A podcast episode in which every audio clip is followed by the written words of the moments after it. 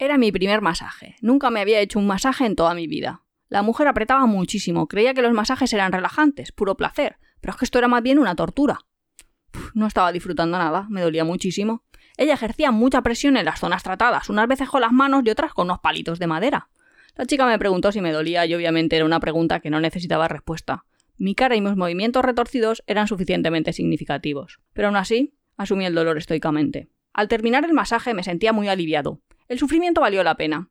Con los pies rejuvenecidos y el sol poniéndose, era un momento perfecto para tomar fotos de Wat Hidravirán, un Buda dorado enorme, que se alza a unos 30 metros aproximadamente.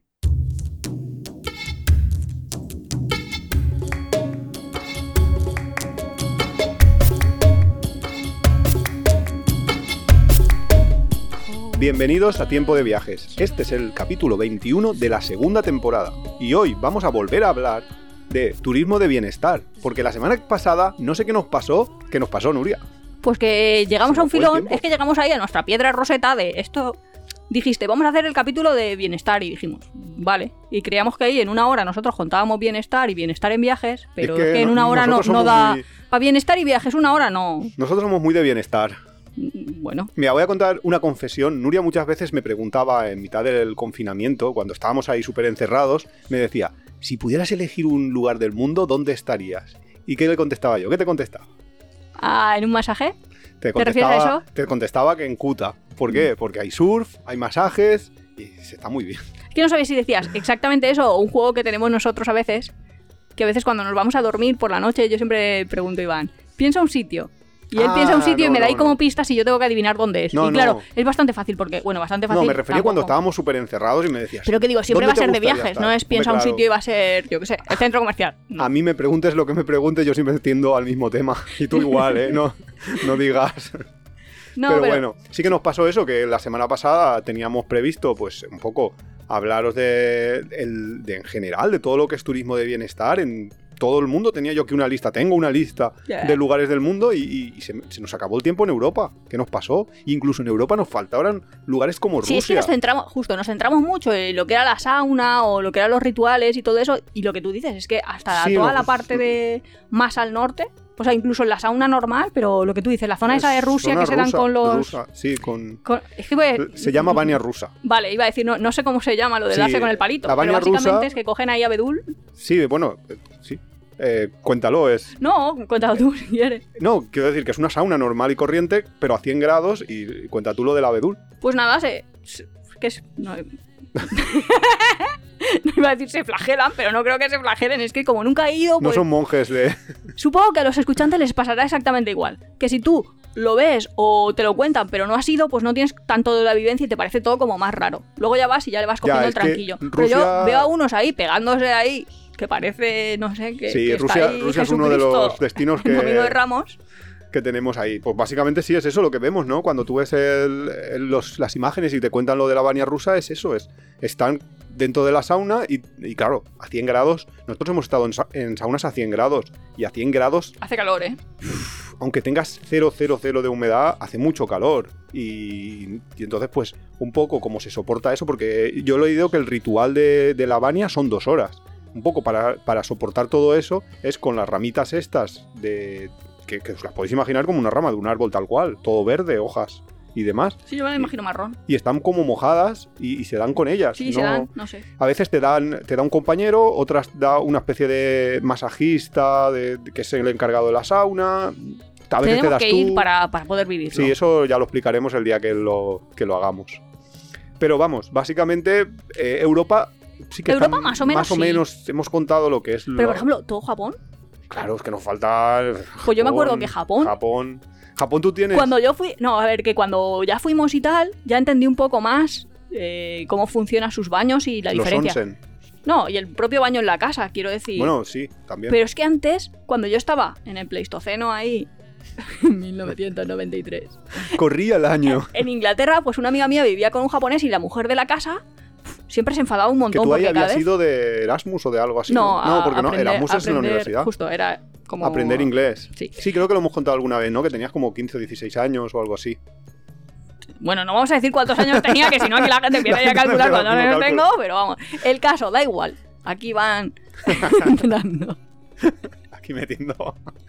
en caso, que la mujer de la casa decía, pero este chaval, porque era, era un japonés ahí súper raro con sus costumbres raras japonesas que ahora lo ves y dices, pues no eran costumbres raras. Y que los japoneses son súper como súper amables, súper sí, señor, sí, no Y de hablar poco, ¿no? Sí. de pues hablar poco. Pues siempre si, es en otro idioma y están aprendiendo. Se bañaba y le pringaba toda la moqueta y todo eso del pasillo. Porque este, o sea, era como en el, el agua de la se, se, salía de la habitación de. Claro, de, porque él qué hacía. Pues el japonés, si es que yo me lo estoy imaginando. Que yo los he visto. Entraba en el cuarto de baño, se quedaba ahí, pues donde tú te lavas los dientes, o sea, enfrente del vanity, no sé cómo se llama, enfrente del. ¿Tú ahora te sabes las palabras en inglés? ¿Esto de que estar estudiando inglés ahí a saco? No, pero enfrente del lavabo, y donde está el espejo, pues ahí se quedaba, que es a la entrada del baño, ¿no? Entonces ahí empezaba el chaval. A la entrada de la ducha. No, porque la ducha estaba como más hacia adelante. O sea, él no se metía en la ducha. Es lo que estoy intentando explicar. Nada más abrir la puerta del baño en vez de entrar y ducharse la ducha, que así no moja la moqueta de la escalera de bajar ni nada. Pues él no. Él entraba al lavabo como si se fuera a lavar los dientes, o sea, nada más entrar para que os hagáis una idea, ahí ya se ponía el chaval a ducharse. Cosa extraña, porque claro, el suelo era el suelo y luego todo lo que iba rebosando, pues se iba a la moqueta y lo pringaba todo. Ah, pero que llenaba la bañera como los japoneses en su casa. Claro, hacía exactamente eso. ¿Quieres que lo explique mejor? Casi que explica bien cómo es un baño japonés y luego te cuento yo ahí la anécdota. Porque... que si no, no es posible. No, pues mira, el baño japonés yo eh, cuando fui la primera vez a un onsen, también luego en, eh, cuando fuimos los dos juntos, eh, vivimos la experiencia de ir, a un, de ir, a un, ryokan y en el ryokan también había un baño japonés tradicional que básicamente el baño japonés tradicional que hay en las casas tradicionales de los japoneses es pues como una especie de bañera que está siempre llena de agua y básicamente tú te lavas fuera de esa bañera porque toda la habitación está con azulejos para que se pueda mojar y demás eh, te bañas, te, como que te duchas con, el, con un grifo de ducha normal y corriente fuera de la bañera y cuando estás bien limpio te metes en el agua. Y es exactamente eso, lo mismo que se hace en los onsen, que son los baños públicos tradicionales, que mucha gente antes no tenía baños en su casa, iba a los onsen y ahora pues ya la gente suele tener baños. Mucha gente mm, suele ir también a los onsen porque en su casa tiene un baño más europeo, que, que no es lo mismo, no, no puedes hacer lo mismo. Y, y entonces, esa es un poco la idea, ¿no? Es primero te duchas, que yo me pasó que primero te duchas en, en una especie de grifitos y luego te metes en el agua. A mí me pasó que cuando fui a mi primer onsen, los onsen siempre son eh, chicos por una parte y chicas por la otra. Eh, yo fui, me duché y todo eso muy bien, y luego me fui a la parte del agua. Que la parte del agua pues son una especie de bañeras, de recipientes con agua a distintas temperaturas, pero los japoneses tienen unas temperaturas muy altas. Tienen 42 grados, tienen 44 grados, que están ahí en el límite del dolor. Entonces, ¿qué me pasó? Que yo vi a un señor japonés de estos, el típico que te puedes imaginar de 100 años, arrugadito. El de Karate Kid. Sí, un poquito así. Eh, arrugado, con ya con un poco así de chepa, se metía tranquilamente en una bañerita de esas y yo dije, ah, pues aquí me meto yo porque si esto es que esta temperatura, esta temperatura estará agradable a 37, a 36, que es lo que yo estaba acostumbrado hasta ese momento. Y no, metí hasta la rodilla y en serio salí saltando, los japoneses mirando, algunos ya riendo y todo, y ellos que son súper discretos e intentan no molestar, porque es que estaba a 42 grados y es insoportable. Luego me acostumbré, pero hasta ese momento ah, no había, no, es que no había probado nunca algo así. Claro, pues Iván más o menos lo ha contado, o sea, lo ha contado muy bien. Yo la primera vez que fui a Japón, a ver, yo sí que había visto, pues en las películas, o no sé, eso sí que lo muestran más, como que los japoneses tienen estos baños, que tienen sus baños ahí calefactables, que siempre está como en una habitación aparte. Como que cuando digo baño es hacer un hacer pis y ir al baño, me refiero. Que eso lo tienen ahí y eso sí que lo tenía claro. Pero lo que yo no tenía claro es que los baños de un japonés, en una casa cualquiera, en un apartamento, muy pequeño que sea. De limpiarse, de lavarse. El, aseo entero, lo que es la habitación, no lo que es el váter. Sí. Pues lo que no tenía yo claro es que lo que ha dicho Iván, ¿no? Como que es como el váter de una caravana. Quiero decir que todo el espacio que es, como, a veces es hasta de plástico, como que todo su espacio se puede mojar por todo. Y luego lo que me pareció súper raro, que es cuando vas a un onsen o cuando vas a un hotel, hombre, si vas a un hot hotel de estos, pues te llenas tú la bañera, pero en muchos hoteles y en los hoteles tradicionales la bañera está llena, que es súper raro, porque a mí me pareció ahí de... Sí, en el río Can estaba llena. Me voy a meter yo en una bañera que se ha metido antes otra persona, que, que, a lo mejor en España, bueno, en España o en cualquier sitio que tú te metes en una piscina y obviamente piensas, ostras, aquí alguien se ha metido antes. Pero es que eso es pequeño, porque es una bañera tamaño, yo qué sé, Hombre, dos es por uno. O sea, a ver, que no es enanas, no son enanas para lo pequeñas que son casas.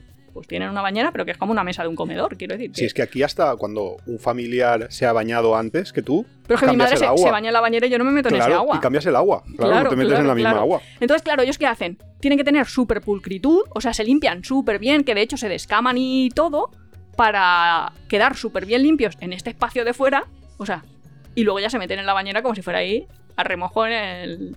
Y como si hicieras un té. Entonces, claro, este chaval lo hacía en Inglaterra exactamente igual, con un baño Claro. como puede ser en nuestro baño de casa.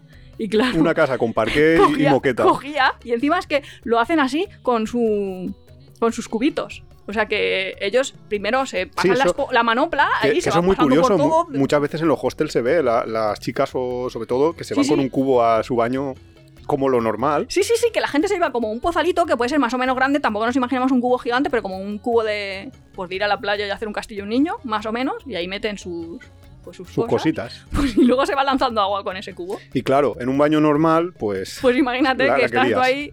La mujer esa que os acogió debía de estar. No, no, eh, bueno, era de una amiga, pero vamos, sí. Pero sí, pero. Claro, y no- no- es que de hecho no lo entendíamos. Decíamos, pero ¿cómo hace para tirar tanta agua afuera? Y luego eso, que nos llama mucho la atención en Japón, lo de meterse en un agua que se ha metido otro. Pero está Pero, perfecto, pero está es súper limpia, la que en. Japón está también lo de los monos. Ah, sí, sí, sí, sí. Claro, en, Es que tienen aguas termales y sí que las disfrutan bastante. en Japón las aguas termales salvajes, porque lo que son los onsen, normalmente, tradicionalmente, siempre venía de aguas, de aguas subterráneas, de aguas termales subterráneas, porque. Pues, pues porque era más barato y más fácil tener el agua termal y además hay muchísimas fuentes termales en Japón que calentar tu agua. Entonces, eh, aparte de eso, de los onsen, tienen otra cosa que llaman rotemburo, que son como las aguas termales típicas de que te encuentras también aquí en Europa, que, que son pues, pues, un, un lugar donde sale el agua y se concentra, una especie de charcos o, o demás. Entonces, eh, cuando yo estuve en la vuelta al mundo, eh, fui a Nagano, a ese sitio famoso que seguro que lo habéis visto todos en fotos, que hay unos monos que se bañan en aguas termales, que son los únicos monos que están tan al norte y que Los son los únicos que se, que se bañan en el agua termal. Y eh, en ese lugar, obviamente, es un parque natural y hay aguas termales en las que tú no puedes meterte, los humanos no te pueden Claro, porque meter. están reservadas para ellos. Están reservadas para ellos y porque hay muchas cagadas. también por. También. Porque tampoco es que los monos cuiden su entorno demasiado bien y yo no me metería en un agua así de sucia. Pero, Pero, es curioso que los monos ya hayan descubierto lo del bienestar. hombre, claro, es que que están ahí para relajarse. también es verdad- estresados de también es verdad que esos son los únicos monos que lo hacen porque son los únicos que están tan al, al norte que Ya, hace frío. que nieva y que los monos son más listos y se van al sitio donde hace calorcillo. Ya. Los humanos somos más de colonizarlo todo. Pues quiero dar un dato porque sí que es muy, muy interesante que en justo al lado del parque natural hay unas termas, un rotemburo que puedes ir. Yo cuando fui estaba estuve yo solo, de hecho, no había nadie más. Además es, es- es muy bueno porque es mixto. Este es uno. Los retemburos sí que puede haber algunos que sean mixtos. Y en este estaba yo solo, eh, pero podéis ir en pareja y todo lo demás. Hay, hay como una habitación para mujeres, una habitación para hombres, y allí hay, hay agua termal, pero hay una exterior completamente que es mixta, que se puede. que puedes estar eh, con tu pareja si quieres. Y en ese rotemburo. Eh, lo curioso es que, claro, los monos están muy cerca, con lo cual a veces venían monos. Y a mí vino un mono Ah, que tú no puedes ir al suyo, pero ellos pueden pero, ir o al sea, tuyo. tuyos Bueno, pueden no, no venir, pueden hombre. Claro, no es que pueden venir, es que vienen. Y claro, si encima ven que hay humanos que, que de vez en cuando les cae algo de comida, pues, pues, y pues nada, se me metió en- el mono en el, en el agua. Y es una cosa, una experiencia que Un día vale tenemos que hacer, yo creo que un capítulo de solo cosas que nos han pasado con animales. Sí, sí, también hay, hay- hay también hay cosas, pa- sí, para sí, contar. sí.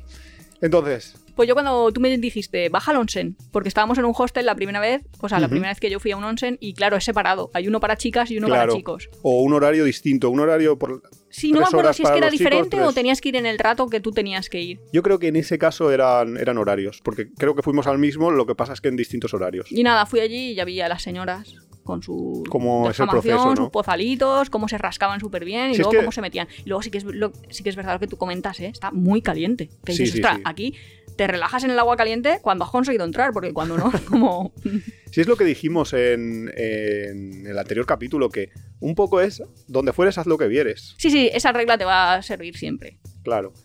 Y a mí agua caliente, por cierto, hablando de agua caliente, yo creo que la única vez que he tenido una experiencia de agua tan caliente como en Japón fue en Islandia, donde también hay un En la cueva esa, ¿no? Sí. Yo también. esto hemos hablado ya en, en anteriores episodios. Es que en Islandia sí que hay muchos como lo que tú has dicho, pozas de agua caliente o trozos pequeñitos. Yo no sé si lo hemos contado, pero algunos son grandes, cuando estabas diciendo, son como pozas, algunos son como estanques y otros son realmente pozas, que yo me acuerdo un día, que no sé si lo contamos, pero habían ido una pareja y nosotros llegamos ahí todos felices. Que encima éramos cinco. Sí, sí, sí, ahí toalla al hombro.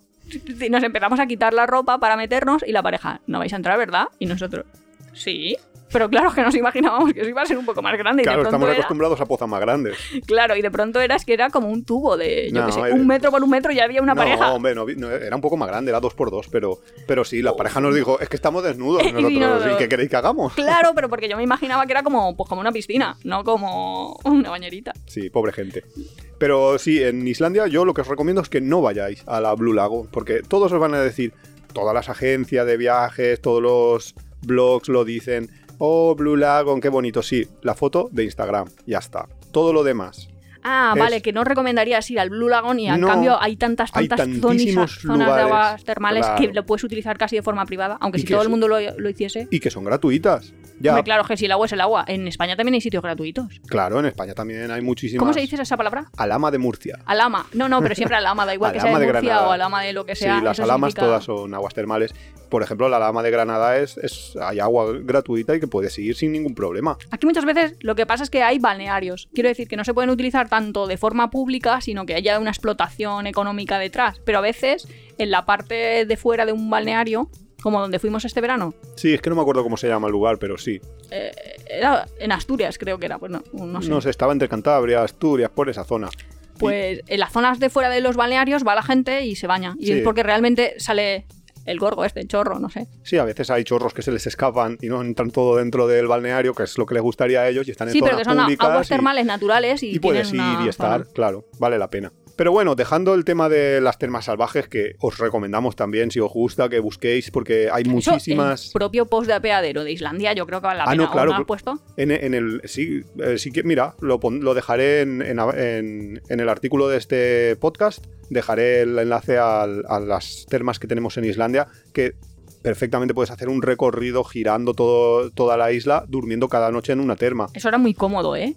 Un viaje genial. Siempre en aguas termales por las noches y además que tienes la nieve, ves las estrellas, si tienes suerte ves auroras, estás tú ahí en el agua caliente, que es una sensación súper rara de frío fuera, calor dentro. Lo que hicieron, algunas son súper, súper demasiado calientes, como la cueva esta de Jon Snow. Sí, la cueva famosa, la Grotaglia. Sí, que si habéis visto Juego de Tronos, pues es famoso por eso, pero... Pero sí, pero la cosa es que os dejaré este post, pero vamos, que en prácticamente todos los países hay termas salvajes donde se puede ir gratuitamente en los Pirineos, por ejemplo, hay varias que, son que nosotros hemos estado y se está, es que son geniales. Es... Si no hay mucha gente y la gente respeta las cosas, ese es el puntillo, ese es el puntillo, que a veces hemos tenido problemillas porque la gente, claro, cuando no pagas y no hay nadie vigilando y no hay nadie que controle un poco las cosas, no, y que hay pues gente que le das un dedo y se coge una mano, ¿cómo es ese dicho en castellano? Sí, algo así es.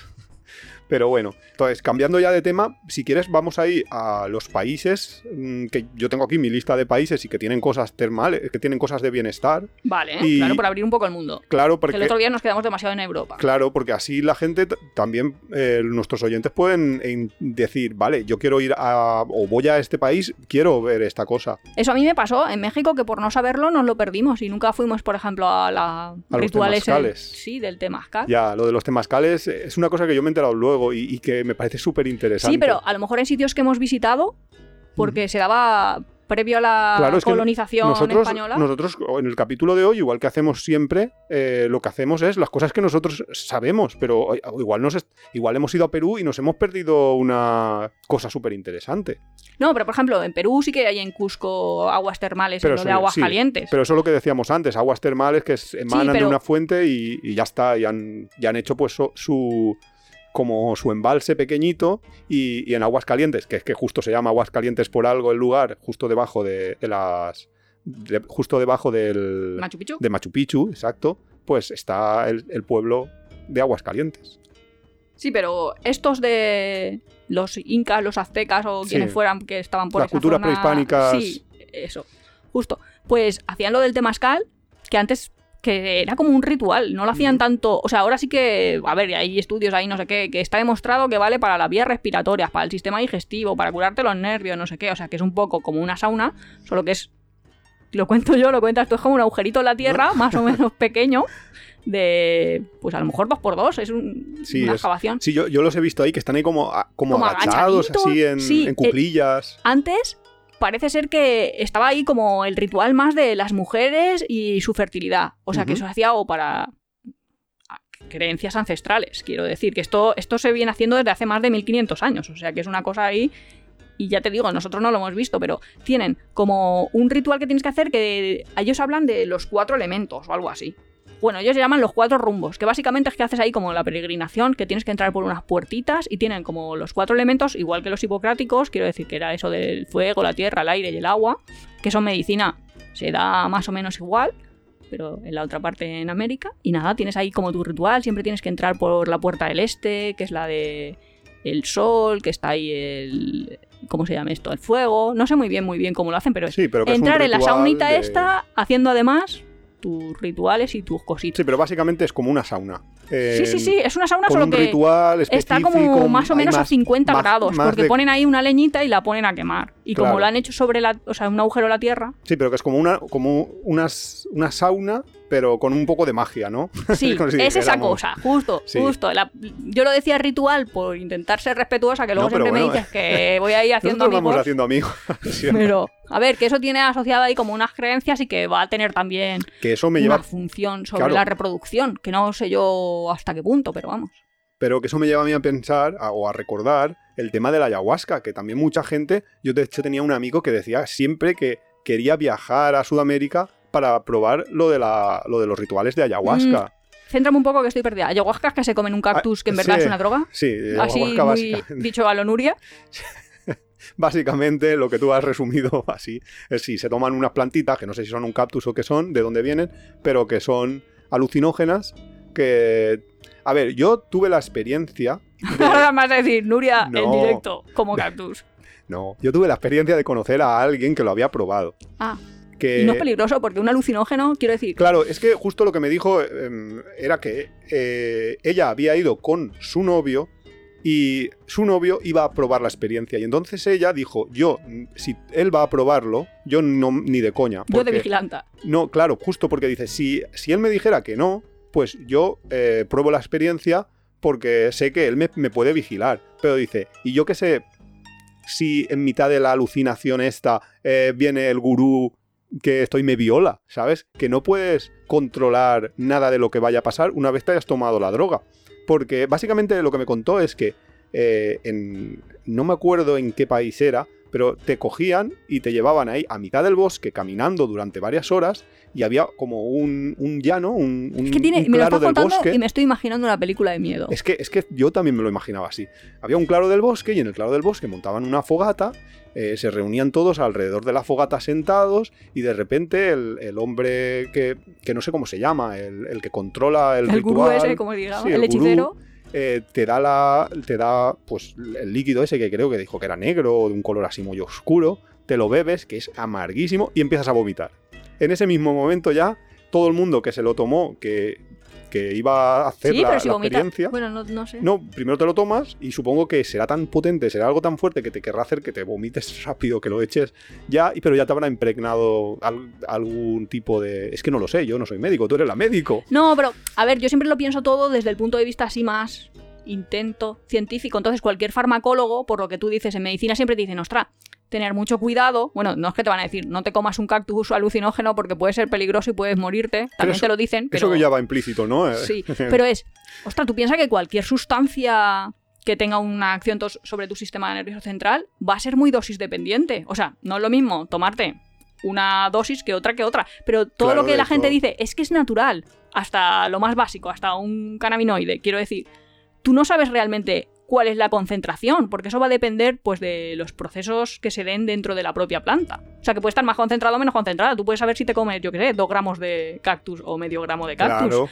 pero no sé cuál es el principio activo. Es que lo estoy viendo así muy burdamente, pero no sabes exactamente. Y además que también la gente no es que la peses y vaya uno ahí al mitad del bosque y diga, tú pesas 90 kilos, pues tomas esto. Tú pesas yo qué sé, 50, pues tomas dos tercios de lo mismo. El gurú te daba, eh, un, te daba el mismo bote y lo iba pasando de persona a persona y tú bebías un traguito, lo que, lo que pudieras quisieras. Ya, pero es que eso es súper extraño porque sabes que lo que tú dices en farma siempre te dicen. Ya, ya. Tu, tu dosis efectiva por debajo de la cual no hay efecto, pero por encima de la cual el efecto es nocivo. Entonces, esto era yo que soy muy antidrogas, lentejas, lo comes o lo dejas ahí. ¿Y Tenías no se podía morir la gente ¿o qué?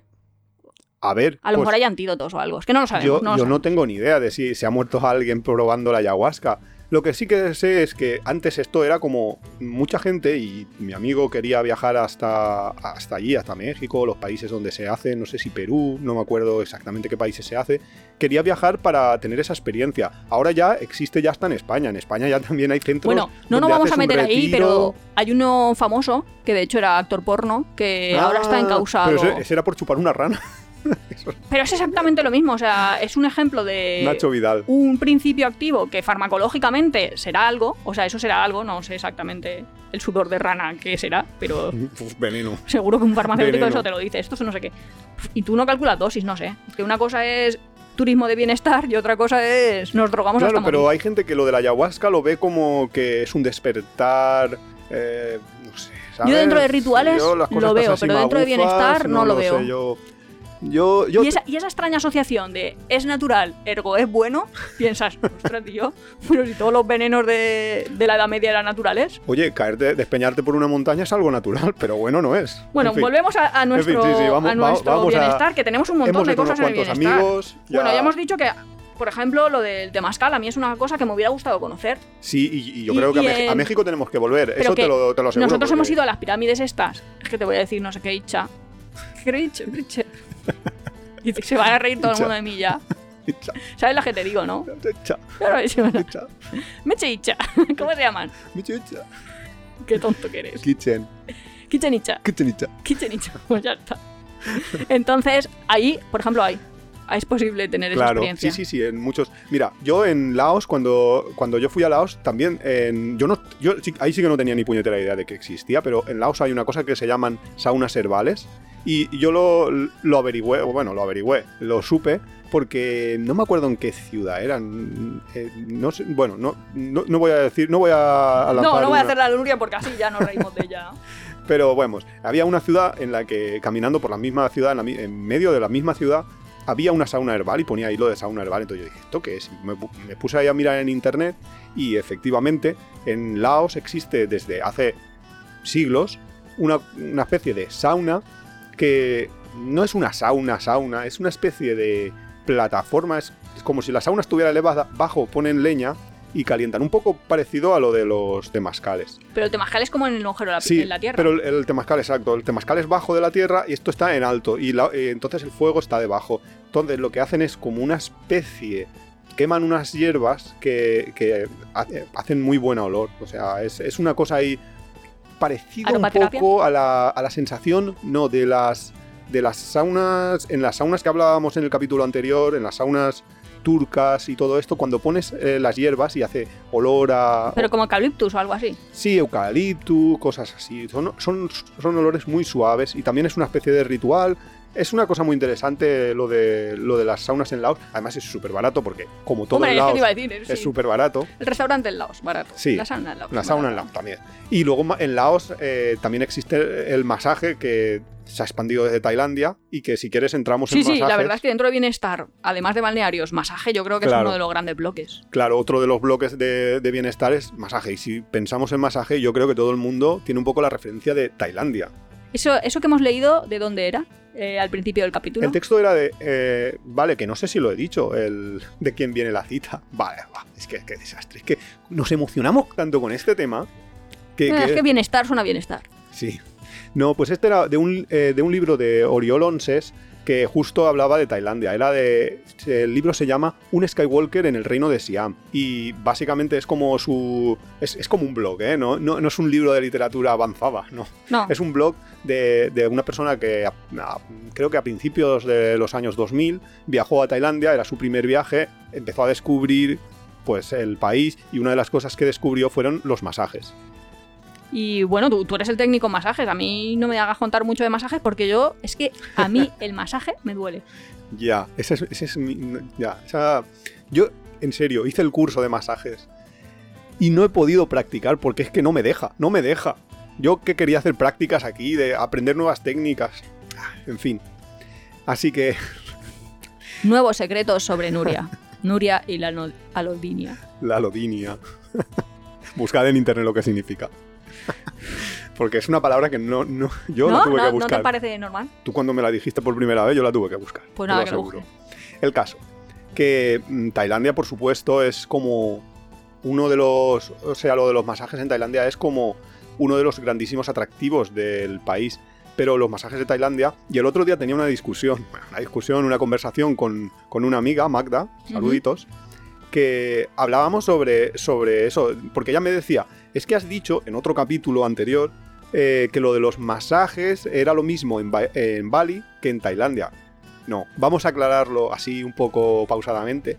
Yo hablaba del masaje tradicional que los masajes existen, por supuesto, en todo el mundo. En, Europa tenemos el masaje sueco famoso, que, que, es el masaje que se hace... Eh, Descontracturante, relajante, en espaldas y todo eso. Que es el típico, es, es, cuando tú vas al fisio o al masajista que te dicen, no, tienes que ir al masajista porque te duele, no sé qué. Es al el tipo de masaje que te van a hacer es el masaje sueco. Que no sé si es porque se inventó en Suecia. de eso no tengo ni idea. El caso es que hay unos masajes que son... Mm, únicos. Y, justo son Tailandia, Bali y China los ejes de, ese tipo de masaje. Que son eh, lo que llamamos eh, masaje tradicional tailandés y que viene todo un poco de la religión hindú. hindú o sea, es parte ritual, no solo mecánica. Hay una parte ritual de creencia. Hay una parte ritual en el ah. propio masaje. De hecho, los masajes siempre se hacen desde los pies a la cabeza, porque los pies es lo que está en contacto con el suelo. Hay una serie de líneas por el cuerpo, de energía, que eso todo, todo eso te lo. Cuando haces un curso en Tailandia, te lo enseñan que tú dices, bueno, vale. Pero con una imagen holística, quiero decir, ¿se creen que es bienestar para tu mente y que te va a reequilibrar y tal? Claro, todo eso forma parte de una, de una línea en común que luego se separaron en, en dos, eh, entre la ayurveda y los masajes tradicionales tailandeses. Eh, claro, todo eso es como medicina tradicional. Para ellos, para los, para los tailandeses, por ejemplo, eh, ir a un masaje es una forma como de conservar la salud, no de sanar. Que luego a, veces han traído a Occidente ese tipo de técnicas y se han intentado poner como para sanar. No. Esto como profiláctico, quiero decir, preventivo antes de que te... Para que no ah, te pasen enfermedades. Que en realidad un masaje tailandés tradicional es básicamente eh, una especie... Mucha gente lo compara con un yoga eh, que te lo hace otro. O sea, que tú no tienes que hacer los movimientos, que tú no tienes que realizar ese tipo. Y de hecho tiene bastantes conexiones con muchos, muchos de los movimientos son de movimientos que también existen en el yoga. Pero yo yoga, bueno, solo he practicado yoga eh, pocas veces, quiero decir, que yo yoga tengo como dos experiencias. Ver a los que están por aquí en la playa, que hacen yoga por la mañana, hay grupos de gente haciendo posiciones, o cuando yo me apunté ahí a yoga en Francia y hice ahí eh, pues dos semanas de yoga, vamos, tampoco. y yoga me parece como estiramientos. Sí, es que, es que justo el masaje tradicional tailandés, que es igual que el, en ese sentido el masaje tradicional eh, balinés y el chino. No, mira, el masaje tailandés son una mujer se te sube encima y empieza. No, no es que te estire, es que te des, te no sé cómo se dice eso. No, pero bueno, pero todo eso forma parte de los, de los estiramientos, de, las, de, su tipo de. Mira, no es que a mí me duela, es que duele. Sí, es verdad, y lo dice, por ejemplo, en el. Eh, te lo estaba explicando un poco en el esto, pero te duele en ese momento, pero luego te vas a sentir mucho mejor, mucho más relajado, mucho menos no sé. Eh, en ese momento es posible que sí que te duela en el momento del masaje, y, pero, pero es para un bien posterior. Sí, pero cuenta cómo es, porque es que es muy raro. Y a mí eso me parece súper raro, de que la mujer se pone encima, empieza ahí a, clavarte el codo. A ver, estos tres masajes que estamos hablando, estos tres lugares, eh, tenemos que situar un poco Tailandia, eh, Bali y China. Estos tres tienen en común que son un poco como lo de Alemania, que luego han sido centros irradiadores y el mismo masaje pues aparece en Laos, pero que viene un poco más de bien de Tailandia, em, aparece en Myanmar. ¿Y en India y todo eso no hacen? Sí, en India también, pero esto es la Ayurveda y esto es otra, o sea, se separó y es otra rama, mm. que luego entramos también si queréis. Eh, el caso es que el masaje de este tipo tiene una característica única, en estos países, bueno, en estos tres países y en todos los que se ha expandido luego porque existe a través del, contacto, porque los países obviamente no son estancos y se va, se va copiando o se va adaptando cada cosa a su lugar. Y es que son los únicos masajes que se hacen en el mundo con ropa. Porque todo el resto de. Hombre, con ropa, pero llevas una toallita que te tapa los genitales. No, no, no, no, no, Tú no. Vale. Te estás, estás liándolo. Espera, ahora lo explico bien. Eh, con ropa porque con ropa cómoda, obviamente, pero los masajes tradicionales son sin ropa, eh, son con ropa. Sin ropa es el masaje con aceites tailandés, el masaje con... ¿Turistadas? Pero, pero esos son...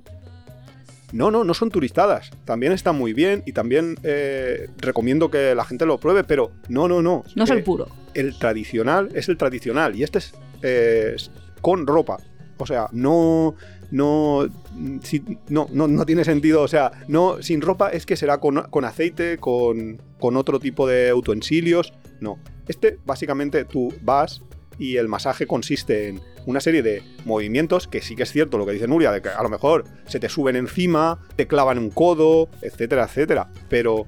Mm, a ver, es brutal. Es que, es que claro, eh, si, si, lo has visto alguna vez, eh, dices, ostras, ¿cómo me va a hacer este movimiento una chica a lo mejor que mide 1,60 y un tío que mide casi 2 metros, que no soy yo, que hay gente, y le hace unas llaves ahí que se le sube, que no sé qué. Es, es, muy alucinante los movimientos que se pueden llegar a hacer. Y es complicadísimo. Y estudiar el masaje tailandés es complicadísimo. Yo estudié, por ejemplo, el de aceite, que también es parte de su tradición pero que ya es otra, otra historia. Ya, eso yo ahí ya no me meto. Eso ya. Eso, evidentemente, es sin, sin ropa, porque no vas a pringarte la camisa. Un poco de ropa, ¿eh? Que no nos liemos entre masaje y masaje, comillas, comillas. bueno, bueno, ahora hablamos de eso también.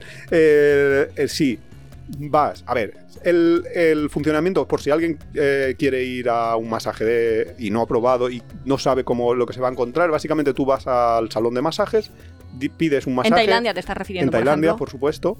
Si es con si es con aceites, pues obviamente será sin ropa y si es Pero te pones la toallita. Si es el tradicional, es con ropa, simplemente entras en un cubículo, de hecho ni siquiera pasan una cortinita, porque como es mm, así pues con ropa y todo, pues la chica se pone ahí a trabajarte los los distintos músculos y ya está. Y es más barato.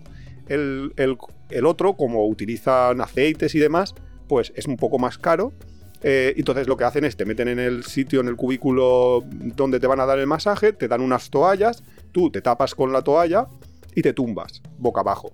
Entonces, cuando viene la chica, eh, pues nada, empieza a hacer tu masaje siempre desde los pies hasta la cabeza y cuando acaba te ha quitado todo el, aceite porque ella lleva otra toalla para luego ponértela y secarte y quitarte el, el aceite tú te cambias y te vas. Lo normal, lo habitual es que no haya duchas, con lo cual esperar a ducharos a la, al hotel. A hotel. Mm. Sí, es un poco así, pero los, al menos los sitios baratos. Obviamente cuando subes de nivel, pues esto. Y luego lo que decía Nuria, que a mí también me lo dijo esto eh, unos amigos, que dice, yo no sé qué pasa, que nosotros siempre que vamos a un salón de masajes, siempre nos, nos, dicen que si queremos final feliz. Ya, pero es que eso nosotros lo veíamos como raro de, pero si tú vas a un sitio de TripAdvisor y te dicen que es masaje, pues es masaje. Si te dicen que es comillas, comillas, pues será comillas, comillas, pero no siempre. Claro, es que yo lo que les conté, yo, pues yo nunca he tenido la experiencia. Y eso que tú vas siempre a masajes, en todos los días. Sí, en Tailandia.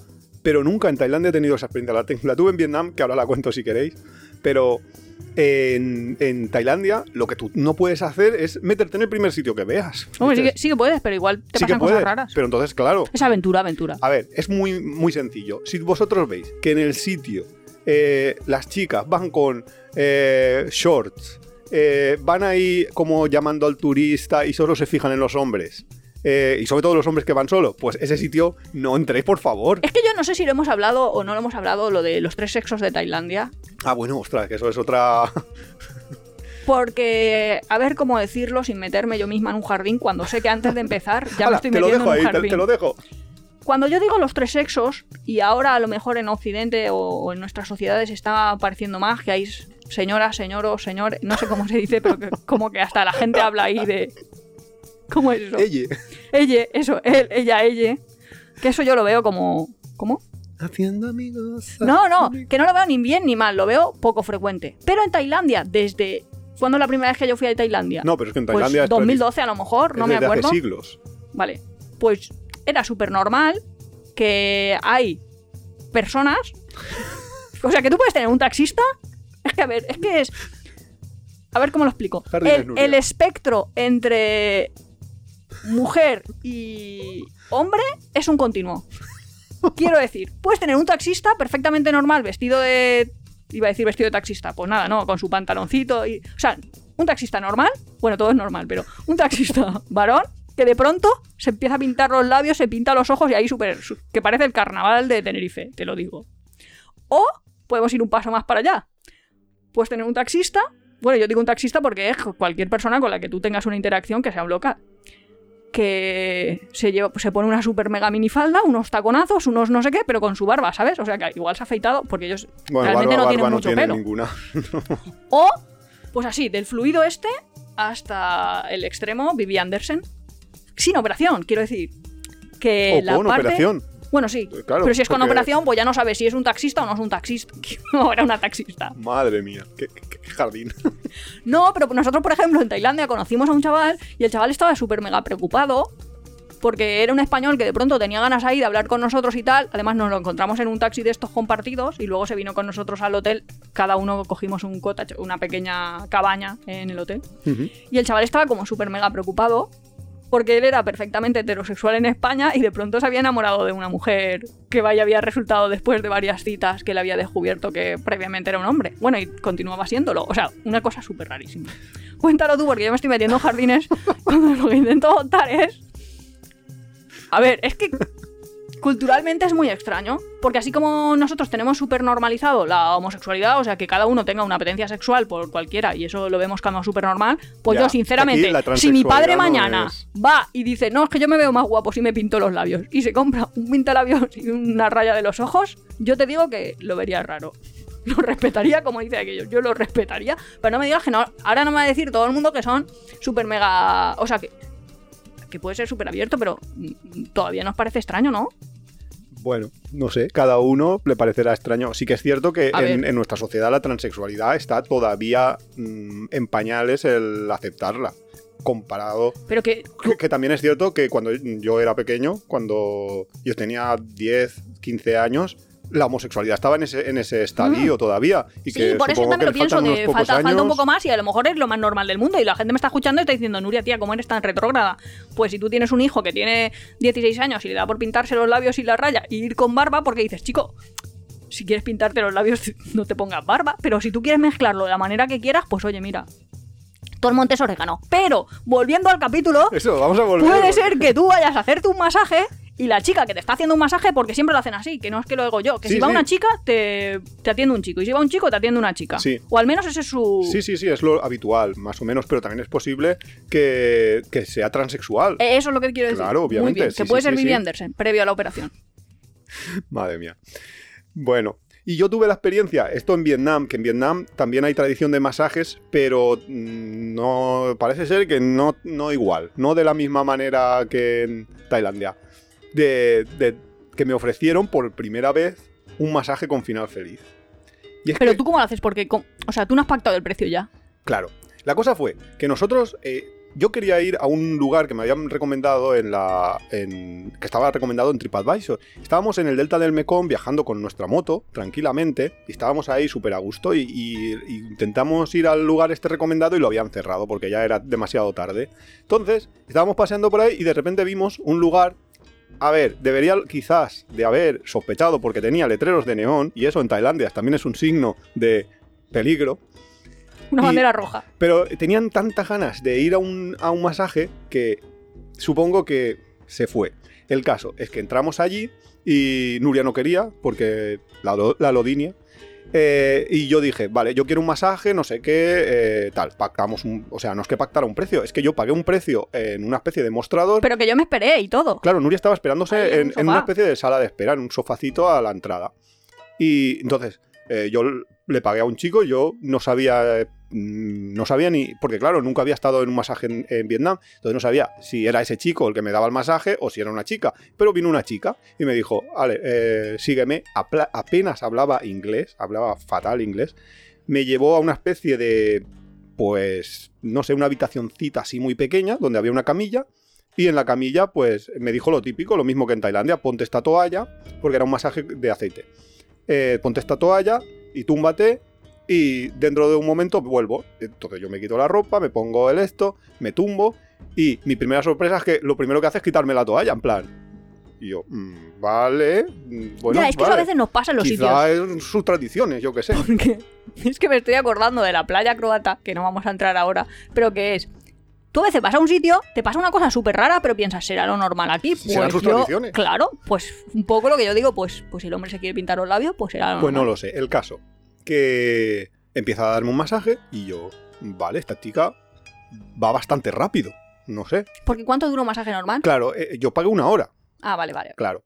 Entonces, eh, de, de normal en Tailandia y todo esto también suelen ser de una hora, dos horas, lo que tú quieras pagar, eh, pero normalmente nor- es una hora el masaje más normal de tradicional, es de una hora. El caso que la chica de repente mm, me dice, mm, finish. Y, yo, ¿cómo que finish? Eh, ya. Y dice, y me empieza a hacer como gestos extraños que yo no identificaba. Y yo, eh, no te entiendo. Y entonces le entendí una palabra en inglés como dinero, money. Quería más dinero. Y me hacía un gesto. Y entonces se me cuadró todo porque me señaló eh, directamente la polla, ¿vale? Eh, el caso es que yo dije, eh, vale, acabo de entenderlo. Esta quiere el final feliz. Este yo dije, no, no, no, no, no quiero saber nada de ti. Me empecé a vestir y la chica insistía, money, money, money. Y yo, ¿cómo? y, le entendí la palabra también tip, como que Ah. quería ahí como una propina. Bajé y, y dije, bueno, va, te daré una propina. Le dije, bajé y Nuria me dijo, uy, ya has acabado, si has entrado a las no sé qué. Y yo, ostras, pues si ha sido solo media hora. Y entonces ya dije, mira, ni tip ni tap. Eh, aquí no has dado un masaje de mierda, quería solo lo otro. Y es que probablemente el lugar donde entramos era un, masaje, era un lugar de masajes con final feliz, siempre. ¿Y veían súper normal que las mujeres estuvieran ahí esperando?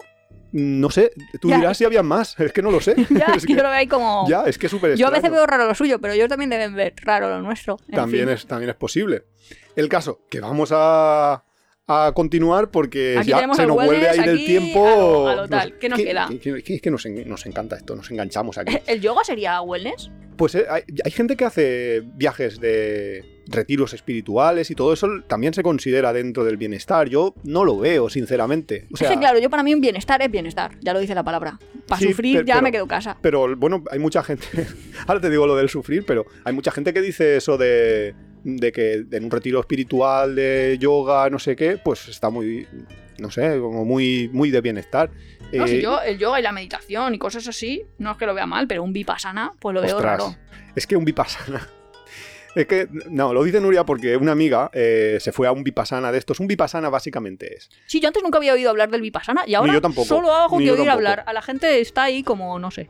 Total, que eso es como que te vas ahí 15 días, te encierras en una especie de convento, yo que sé cómo se Es como un retiro eso. espiritual, Es un retiro espiritual, pero a lo bruto. pero En en países budistas, ¿no? en India, también hay en Tailandia, pero también hay en Europa, yo qué sé, es que... Sí, sí, pero la tradición es así. Sí, creo que sí. Creo que todo esto viene de la religión, de toda la espiritualidad. Es que a mí, claro, yo no tengo espiritualidad, con lo cual, pues a mí que me cuenten esas cosas me parece como surrealista, no sé. El caso es que te encierran en un sitio y nos dijo la chica, no, te vas ahí 15 días, no puedes fumar porque ella fumaba, eh, no puedes tocar tu móvil, no puedes... Sí, sí, es que te quitan el móvil como a los niños. Claro, no puedes hablar con nadie. ¿Qué dices? ¿En serio no te vuelves loco? Eso no es como una secta. A mí me parece un poco extraño, no lo sé, pero yo ahí no me meto. Que, y su, es que su novio, cuando le llamó por teléfono para decirle, me voy a meter en la cosa esta, no sé Claro, cuánto, porque de durante pronto 15 desapareces días. 15 días Claro. del mundo. Claro. Y Que dices, dice, ostras, sos carne de secta. Yo sospecharía. O sea, si tú de pronto estás por ahí de viaje y me dices, voy a desaparecer 15 días, Tú ya, sabiendo mi espiritualidad nula, yo digo, uff, le han comido mucho la cabeza. el caso es que, es que su novio le dijo esa frase, la que ha dicho Nuria antes.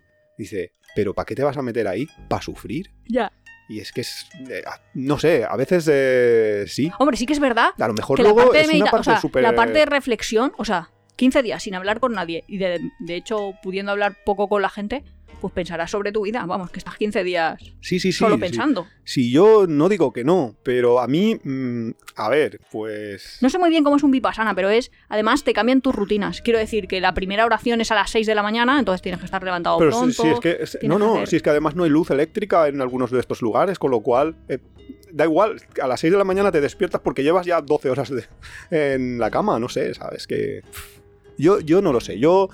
Yo no lo he hecho y yo no juzgaré, pero claro, no me lo podemos una saber. cosa un poco, un poco demasiado extremo. Yo eso lo veo más turismo de secta que turismo de bienestar. turismo de secta. Así, simplificaciones, Nuria. Ah, así ya, para hacer amigos ya lo grande. No, digo, lo veo, no, no puedo demostrarlo. Quiero decir, quien quiera que se vaya ahí al canal Tamayo, yo que sé, ¿qué quieres que te diga?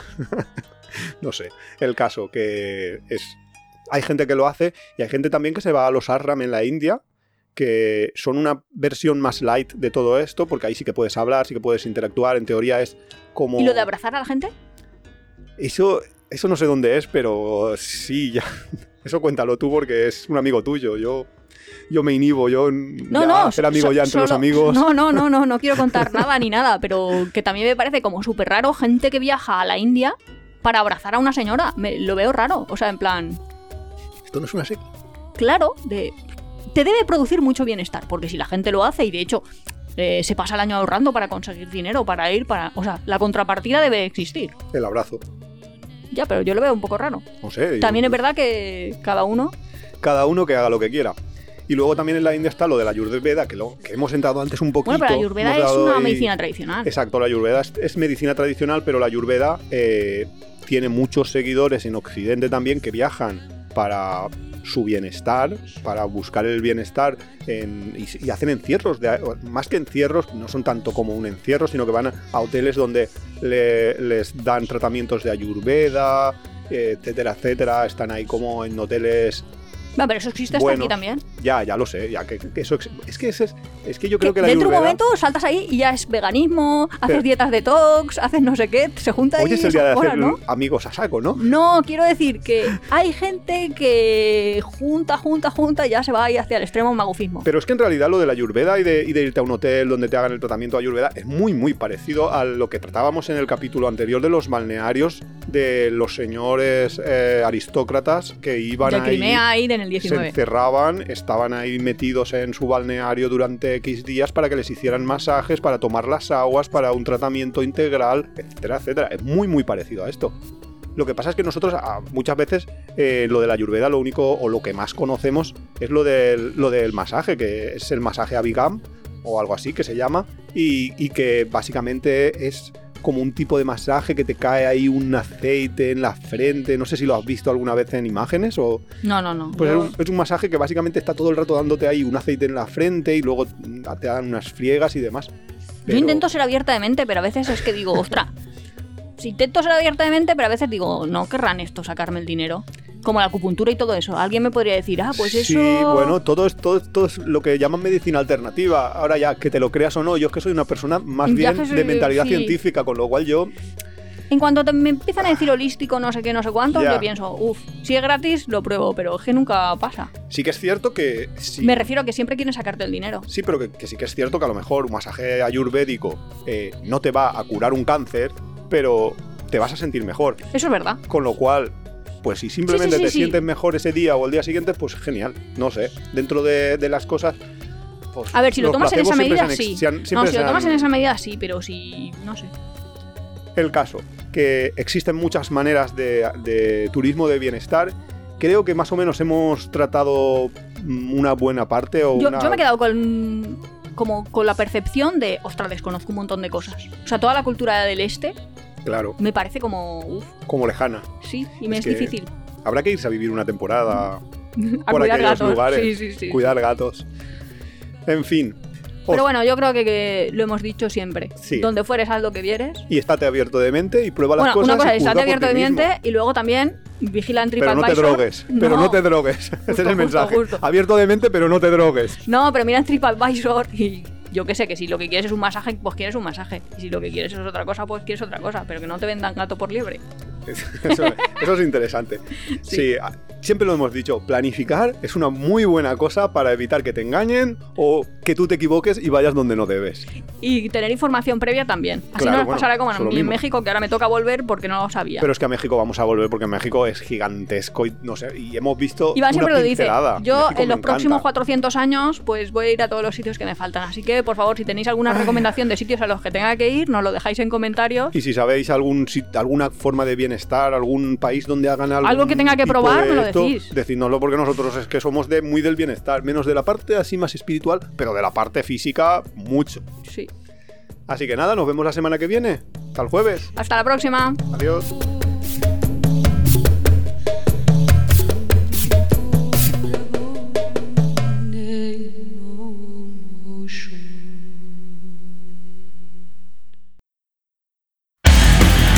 Si te gusta nuestro podcast, apóyanos en las redes sociales, coméntalo, compártelo, nos ayuda a crecer y sobre todo nos encanta recibir vuestros comentarios y sugerencias.